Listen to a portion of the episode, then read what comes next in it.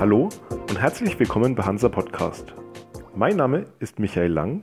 Ich bin einer der Herausgeber des Buches Von Augmented Reality bis KI, die wichtigsten IT-Themen, die Sie für Ihr Unternehmen kennen müssen und freue mich auf das Gespräch mit der Autorin Annette Mehler-Biecher. Frau Mehler-Biecher, Sie sind Professorin für Wirtschaftsinformatik an der Hochschule Mainz. Außerdem beraten Sie Unternehmen hinsichtlich Augmented Reality. Es freut mich sehr, dass Sie sich Zeit für dieses Gespräch nehmen. Beginnen wir mit einer Einordnung. Was ist der Unterschied zwischen Augmented Reality und Virtual Reality? Während bei Virtual Reality eine Darstellung und gleichzeitige Wahrnehmung der Wirklichkeit und ihrer physikalischen Eigenschaften in einer in Echtzeit computergenerierten interaktiven und virtuellen Umgebung erfolgt, geschieht bei Augmented Reality eine Anreicherung der bestehenden realen Welt um computergenerierte Zusatzobjekte. Dies sind im Regelfall visuelle Elemente, es könnten aber auch auditive Objekte sein. Im Gegensatz zu Virtual Reality werden somit bei Augmented Reality keine gänzlich neuen Welten erschaffen, sondern die vorhandene Realität um eine virtuelle Realität ergänzt. Die Realität erweitern. Das klingt spannend. Was sind denn typische Anwendungsszenarien von Augmented Reality? Im Gegensatz zu Augmented Reality gibt es bei Virtual Reality keine Anwendungsszenarien, die man grundsätzlich unterscheiden könnte.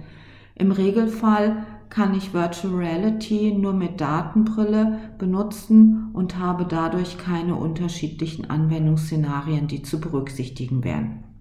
Welche Realisierungsstufen oder Möglichkeiten kann man in der Praxis beobachten? Korrespondierend zu Augmented Reality unterscheide ich auch bei Virtual Reality die drei Realisierungsstufen. Stufe 1 Visualisierung, Stufe 2 Anleitung und Kontrolle, Stufe 3 Interaktion. Ein Beispiel für die Stufe 1 Visualisierung wären virtuelle Rundgänge, zum Beispiel durch computergenerierte Gebäude oder technische Anlagen. Stufe 2 Anleitung und Kontrolle. Ein Beispiel hierfür wären virtuelle Rundgänge durch Gebäude oder Anlagen mit Anleitungscharakter. Stufe 3 die höchste Form der Realisierung, also Interaktion, das wären beispielsweise virtuelle Rundgänge durch Gebäude oder Anlagen, die sich durch die Interaktion beliebig verändern lassen. Ein anderes Beispiel wäre interaktives Produktdesign. Die Interaktion klingt sehr aufwendig. Wie lassen sich diese Realisierungsstufen mit den unterschiedlichen Anwendungsszenarien verbinden?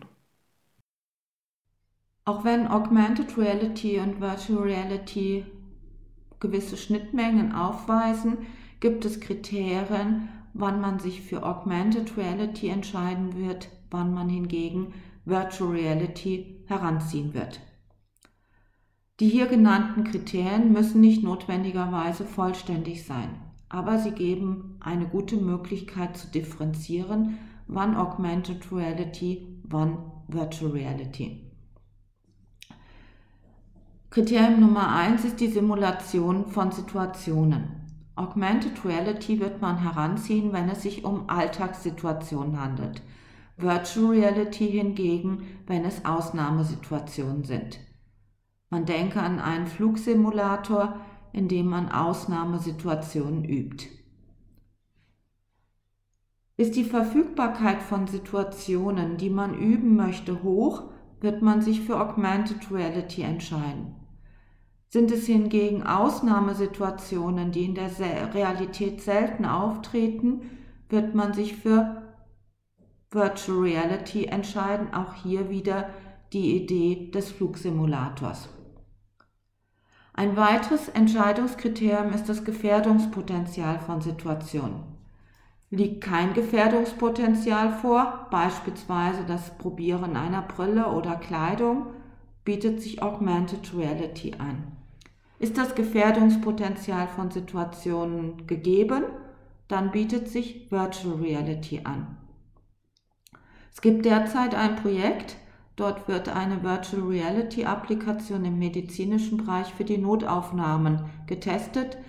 Ärzte im Praktikum sollen mit den Abläufen auf Notfallstationen vertraut, wird, vertraut gemacht werden. Ist die Notwendigkeit der Einbettung in die Realität gegeben? Das heißt, ich möchte quasi in der Realität agieren. Dann ist die Wahl oder dann fällt die Wahl auf Augmented Reality. Ist keine Notwendigkeit der Einbettung gegeben, sollte man Virtual Reality vorziehen. Aufwand und Kosten unterscheiden sich, sind also auch entsprechende Entscheidungskriterien, während Augmented Reality Anwendungen bezüglich ihres Aufwands und ihrer Kosten eher im geringeren bis mittleren Bereich liegen, sind die Kosten bei Virtual Reality deutlich höher, weil einfach eine neue virtuelle Welt erschaffen werden muss und dies deutlich mehr Programmieraufwand erfordert. Vielen Dank für diesen Überblick, Frau Mehler-Bicher. Mehr zu Augmented Reality Virtual Reality und anderen IT-Themen lesen Sie im aktuellen Band der Wissen für Entscheider-Reihe. Das Buch Von Augmented Reality bis KI, die wichtigsten IT-Themen, die Sie für Ihr Unternehmen kennen müssen, gibt es im Web und in der Buchhandlung Ihres Vertrauens. Auf Wiederhören und bis zur nächsten Folge von Hansa Podcast.